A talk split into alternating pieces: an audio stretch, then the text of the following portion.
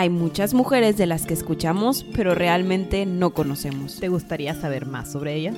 Esto es Cabronas Mal Habladas. El podcast sobre mujeres que dejaron mucho de qué hablar.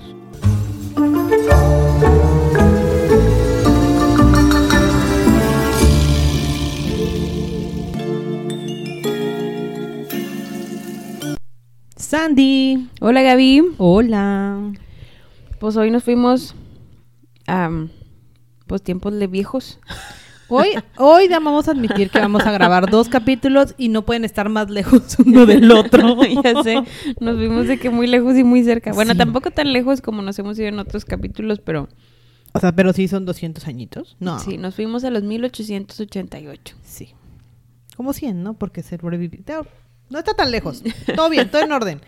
El día de hoy, como ustedes ya lo sabrán porque ya leyeron el título, vamos a hablar de Elsa Brandstorm. Ay, nombre que no sabía que existía. Y le estoy diciendo Brandstorm, pero tiene muchas diéresis. Sí, son diéresis, ¿verdad? Los Sí. puntitos. Tiene muchas. Es como... puntitos. Brandstorm. Sí, no hablan... Windstorm. Mi alemán está muy oxidado como para intentar poner la, O. Sí, sí, no. Excelente. Es de por allá. Sí. Y además ni siquiera suena súper alemán y nada que ver. No, porque es de que sueca o y luego que en rusa y luego, bueno, ahorita vamos a ver qué onda. Ella nació el 26 de marzo de 1888 Mm. en San Petersburgo, San. Petersburgo, ¿Mm? este, Rusia, ¿verdad? claramente. Sus papás, El papá se llama Edvard eh, Brandstorm y Ana Wilhelmina. Dios santísimo con su apellido. sí lo dijiste bien, Skelson. según yo. Según. El apellido es el que es Skelson, creo. Eran una familia militar, bastante acomodada, o sea, sí estaban cómodos. No eran así que tú dijeras los más ricos del mundo, pero la verdad tenían privilegios. Pues O al sea, papá le iba bien porque siempre Eh. tuvo altos cargos militares. La verdad es que siempre trabajó para la embajada de Suecia. Entonces llegó a, digo así, esto fue hasta la Segunda Guerra Mundial, ¿verdad? Que fue, digo, hasta la primera. Ay, imagínate que haya durado hasta la segunda. Este, Pues casi. este, y, y también terminó siendo en la Primera Guerra. Total, el señor se dedicó a eso toda su vida. Y la mamá, pues no sabemos mucho. Sí, la verdad no, no nos explican gran cosa de la mamá, más que en algún momento la perdemos. Eh, no sabemos gran cosa de su infancia ni mucho de su educación, solamente sabemos que tenía una infancia tranquila. En su infancia la mudan a Suecia, porque como dijo Sandy, el papá que, que era embajador y pues ahí andaba trabajando con el gobierno sueco. Y de ahí nos brincamos hasta que sabemos que la mujer este, estaba estudiando para eh, maestra, Sí. como que una especie de A sus- pedagogía a de sus la 18 época. años. Sí. Total, a los 13 fue a Cecia y luego dice que se regresó, no se regresó. Este, al papá le dieron el puesto este de, de la embajada. Ajá, es correcto. Este, y pues un poquito de contexto histórico, Sí. porque va a afectar ahorita después, más al ratito, entonces es, es momento de decirlo. Sí. Eh, en Rusia, porque nos vamos a mover entre Rusia, Alemania y Suecia. En Rusia está el zar Nicolás II, sí, zar Nicolás, el esposo de Alejandra, sí, los Ese. que mataron en 1917. Sí, sí, Anastasia, huevos Fabergé. Sí. Y en Suecia está un señor que casi nadie conoce, que se llamaba Oscar II, que pues no tuvo gran relevancia. Él era muy pacífico, escribía poesía y ya. Ajá. Entonces, estamos entre un- una ciudad como Suecia, donde es muy neutral, y un pueblo como Rusia, donde pues siempre han sido muy, muy rusos. Este, Y estamos sí, justo en esta época histórica, porque sí, nació en el 88, pero nos brincamos ya como a los 90, a los 900, 905, una cosa así, en el que el mundo está en punto de colapsar, o sea, el mundo está por cambiar muy dramáticamente, ¿no? Cada una de las potencias está tratando de hacerse más fuerte, Alemania está agarrando muchísimo poder, Estados Unidos está creciendo por su lado, Rusia ahorita es una potencia muy grande, además del territorio, entonces pues el, el- Europa está complicada. colapsando, está colapsando Sí. un poquito. Sí. Pero bueno, tenemos a una Elsa que entre sus 18 y 20 años estudia en el Anna Sandstorm Teachers Training College en Estocolmo, o sea, ella estaba en Suecia en ese momento. Este, ya que terminó a sus 20 años, regresa a Rusia con sus papás. Este, y pues su mamá mu- muere a los pocos añitos, como en 1913. Después, un año después, ya arranca la Primera Guerra Mundial. Entonces, todo como que en su vida todo pasó muy rápido. Sí, como que no terminaba de... eh, como de acostumbrarse a una era salvo o su de infancia. acomodarse o lo que Ajá. sea. Ajá. En este punto me describen a Elsa como que era un alma libre, una persona muy como adelantada a su época, como que no era la clásica niña tranquila que decía, pues me voy a casar cuando mi papá me diga y seguramente va a ser con un militar y pues todo va a estar tranquilo, ¿no? Entonces, como que era esta alma bastante como que deseosa de información y que siempre estaba buscando cómo le iban a educar, que era bastante rebelde, contestona, entonces no, no se acoplaba a la época y menos a la idea de dar clases y educar más niñas. Como que no, no encontraba su, No. su postura en la vida, vaya. La seguía buscando. Entonces, ya que se arranca la guerra, un añito después se va con su amiga Ethel y se unen a la Cruz Cruz Roja Sueca. Digo, de la amiga Ethel nada más sé que se fue. Tampoco es como que la... Hay mucha relevancia con su amiga Ethel. Pero es importante solo que iba con una nombre. amiga. Ajá. Ajá, en esta época era muy común que las mujeres de clases altas pues se aportaban a la guerra o buscando dinero entre las clases altas o siendo enfermeras. O sea, era como que el trabajo, ¿no? Se entrenaban como enfermeras pues en friaga en los mesecitos que tenían antes de que atacaran a su ciudad y se iban a ayudar, ¿no? Y esa pues fue la decisión de Elsa de pues ok, pues ahora sí que pues qué más voy a hacer, no voy a dar clases ahorita, pues voy a ser este enfermera, Enfermera. de guerra. Digo, y gracias a estos acontecimientos es que empezó como que a ver el potencial que, o, o el gusto que le daba como que ayudar a la gente, ¿no? Y de aquí en adelante vamos a hablar sobre una mujer altamente capacitada para, eh, a- para hacer actividades filantrópicas. O sea, Ujú. te quedas así medio impresionado de que no manches, es tipo de esas mujeres que no paran. ¿No? O sea, están busque, busque, busque, busque. y, y tan como dada a dar, o sea, no Ajá. nunca fue egoísta, nunca pensó en sí misma, simplemente fue ¿cómo ayudo? ¿Qué necesitan? ¿Qué, qué quieren de Y mí? bien movida. Sí. Porque por todos lados hallaba cosas. Y hace sentido la, la mentalidad de mujer rebelde de la época, ¿no? De no es la que se va a quedar quieta, se va a mover demasiado. Claro. Ella daba servicio a los soldados alemanes que estaban prisioneros, este, y también a los suecos.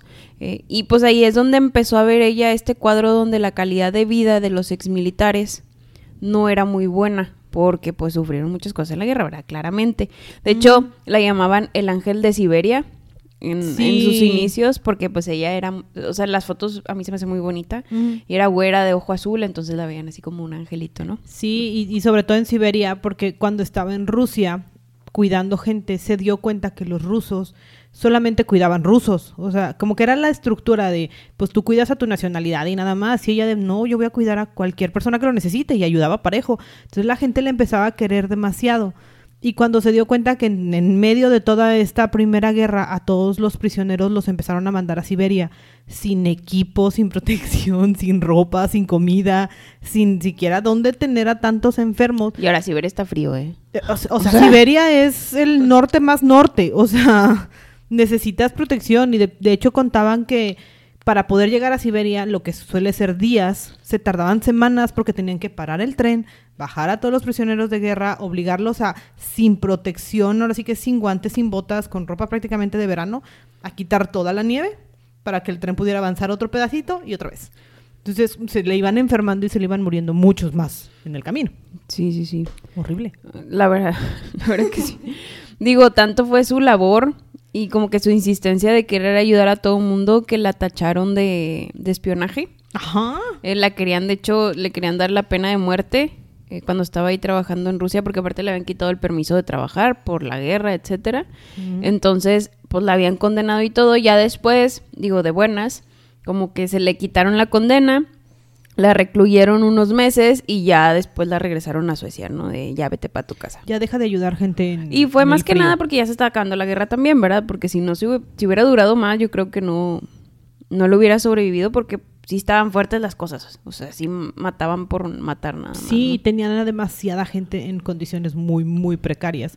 Y ella nunca se preocupó por sí misma, ¿no? Era como que yo, yo vengo a ayudar y si yo sobrevivo, pues qué bueno o no. Es triste, pero a todo este prisionero de guerra que sucedió en la Primera Guerra y uno diría, pues se acaba la Primera Guerra y los liberas, ¿no? No, los dejaron ahí, abandonados, como que a la gente se le olvidó de, ay, teníamos prisioneros. Entonces Sí. ella seguía muy preocupada. Y, los liberaba y todo el show. Ajá. Y digo, por eso la sentenciaron, ¿verdad? Y en el tiempo en el que la regresan a, a Estocolmo, este, ella se pone a hacer como que su labor diplomático, a buscar gente y dinero y fondos para poder conseguir un poquito más de al menos comida y ropa para poder seguir cuidando a la gente en Siberia. Sí, y, y unos añitos después migra a Alemania y es cuando escribe un libro en 1922 eh, que hablaba sobre sus experiencias salvando a, a, pues, a militares rusos y, y en Siberia y toda, pues, toda su experiencia en general. Y esto le ayudó después a realizar conferencias sobre lo que hizo, o sea, sobre su libro en, en general. Pero antes de irnos a las conferencias, en Alemania eh, fundó un sanatorio. ¿Con qué dinero? No lo sé, pues con el que recaudaba porque era muy buena recaudando. Es que era la mejor diplomática. Ahorita creo que sí tiene un término como diplomático humanitario o algo así. Sí, pues. Y es lo que ella hacía, o pues, sea. el premio Nobel a la Paz. Ajá, o sea, estaba realmente muy. Pues eh, sabía cómo comportarse entre esa gente, cómo conseguir dinero. Y también no solo se preocupó por todos los soldados que tuvo a su cuidado, pero por sus familias. Y por eso termina en el sanatorio, tenía su brazo como, como un orfanato, con la intención de poder cuidar a todos los niños huérfanos por la guerra. Sí, sí, sí. Y de hecho fundó dos casas.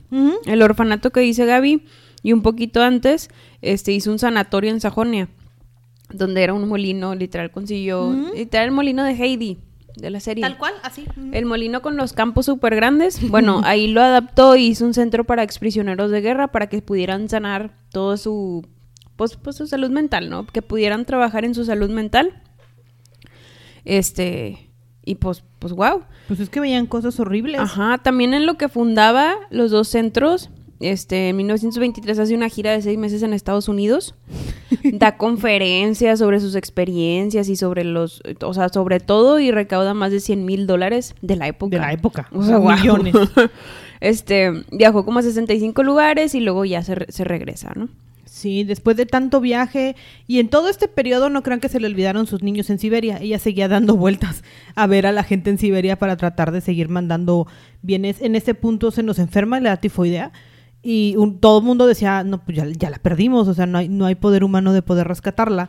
Y la gente, los mismos prisioneros eran quienes la estaban cuidando, o sea, les había enseñado lo suficiente para cuidarse entre ellos, entonces ya eran ellos como que sus enfermeros y sobrevive. O sea, se levanta de todo esto y es como, que, ah, sí, sigamos. ¿Cuál es mi siguiente proyecto? Sí, no. O sea, es incansable esta mujer. A sus 41 años, en 1929, conoce a un profesor. Se llama Henry, Henrik Godoy Robert Ul- Ulrich. Ulrich. Qué bueno Robert. que ya lo apuntó. Digámosle Robert. este, y se muda con él eh, en mismo en Alemania. Eh, vende sus dos casas hogar, que fue lo que dijo Gaby, que Ajá. se pudieron mantener ellos solos y todo ese show. Y funda el Elsa Brandstorm, Brandstorm Foundation for Women. Women, porque es plural. Porque son todas. Ajá. Y este otorga becas a niñas. O sea, literal se dedicaba a conseguir dinero y a darle becas a niñas para que se fueran a estudiar. Después tiene una niña a sus 44 y yo estoy bien impresionada porque de por sí era difícil. O sea, si ahorita es difícil a tus 44 años tener una hija, Un cuerpo que ya había sobrevivido a la Primera Guerra Mundial. a, ser prisionera de guerra. Prisionera de guerra. Ayudar gente en la Segunda Guerra Mundial y en la Revolución Rusa. A estar pseudo aislada en Alemania para que no te vuelvan a secuestrar. De repente fue como que, ah, pues, pues, ¿por qué no? Why not? Todavía se puede y entonces bebé. Y creo que por estas épocas, porque Segunda Guerra Mundial, nuestro queridísimo amigo, obviamente es mucho sarcasmo, Hitler, les manda una carta de, oye, ¿no quieres venir a servir a Alemania y te ayudar a nosotros y al, este, y al pueblo nazi? Y así como que, gracias, ya voy camino a Estados Unidos, no puedo regresarme, ya tenía mi viaje programado y obviamente lo hicieron porque estaban sacando a toda la familia porque el apellido era muy alemán. Entonces estaba sacando a toda su familia de este de, de- Pues de. Europa para poder defenderse en Estados Unidos y llegar a Estados Unidos y decir, ahora sí, ¿no? Ya tienes un bebé, ya todo está tranquilo, ya te vas a quedar quieta, ¿verdad? No, claro que no. Su esposo empezó a dar clases en Harvard, entonces pues ella estaba en la casa y pensó, ¿qué puedo hacer? Y luego pensó, oye, debería de haber más refugiados como yo que están escapando de los ideales de este señor tan loco que está en Alemania. Entonces, ¿qué hizo? Funda unas asociaciones. Pues les hago una casa para como una especie de albergue a donde puedan llegar y yo les consigo trabajo porque pues sí, ¿no? Lo necesitan. Es más, ¿por qué no hago mi propio restaurante y ahí mismo les doy trabajo? ¡Exacto! Y además, pues vienen sin nada, ¿verdad? Porque vienen huyendo de la guerra. Entonces, les voy a hacer estos cajones que pueden usar como closets llenos de despensa y ropa. Para que puedan empezar bien sus nuevas vidas. Y aparte, ¿sabes qué más? Oye, pues vienen muchos niños también. Hay que educarlos. Why not? Hago otra asociación que se llama Save the Children Fund y les doy hogar y son más de 200 niños. los, educamos, los cuidamos y no solo son huérfanos porque hay papás que no tienen tiempo para cuidarlos porque tienen que trabajar, entonces también los apoyamos a ellos. Total, todo eso fue lo que hizo durante la Segunda Guerra Mundial. Este y finales, o sea, ya casi finales. Sí. Digo, como toda buena historia, porque la verdad es que esta mujer trascendió en cuanto a la ayuda. Este, pues, pues, de hecho, durante su tiempo fue nominada, digo, antes de pasar sí, antes de, cosas, cosas bonitas. Ajá. Este, fue, mm, fue nominada cinco veces en 1922 al Premio Nobel de la Paz. Y dos veces en el en 1923, 1928 y 1929. Sí. Entonces siempre estuvo como que muy presente en la mente de todos. Pues es que el imaginario colectivo tenía que saber a cuántas almas salvó. O sea, imagínate cuántas familias o cuántas almas tocó. O sea, por eso el, mote de Ángel de Siberia creo que le, funcionaba muy bien. O sea, de verdad, cuántas personas cuidó. De acuerdo. Hecho, le decían la Santa Patrona. Y varias calles y escuelas están con su nombre. Esto, evadiendo, evadiendo el final. Este, y también en Viena le, hicieron un monumento en la Cruz Roja de ahí de Viena. Claro. Eh, porque. Pues o sea, hay que recordarla, o sea, fue demasiado el trabajo.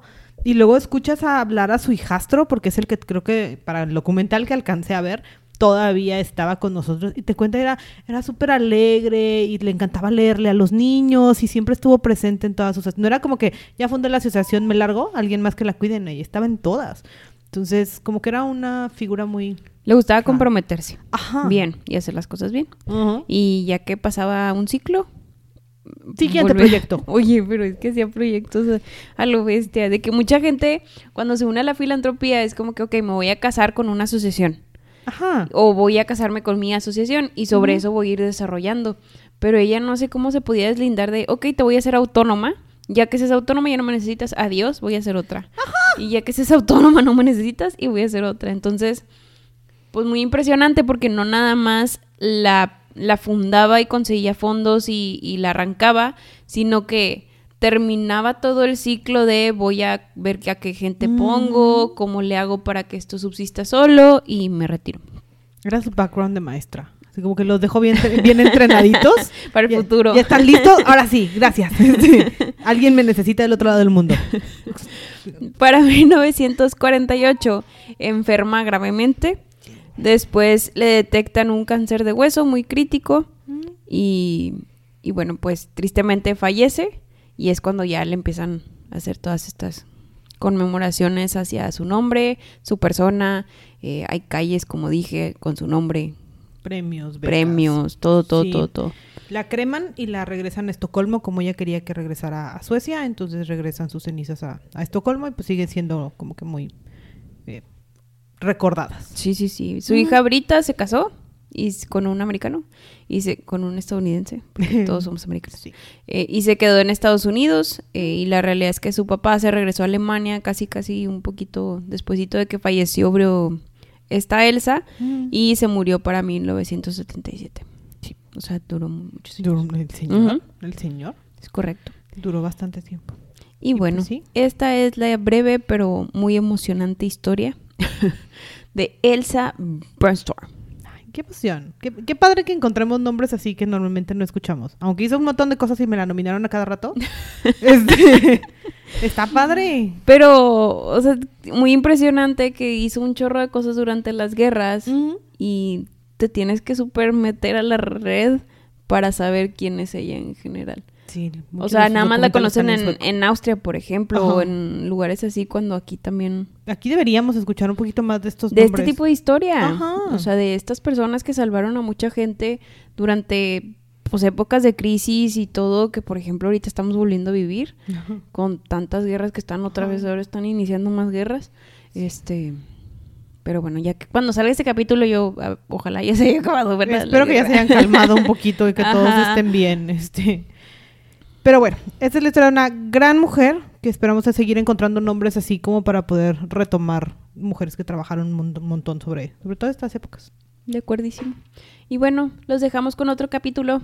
Esperamos les haya gustado y nos vemos a la próxima. Bye.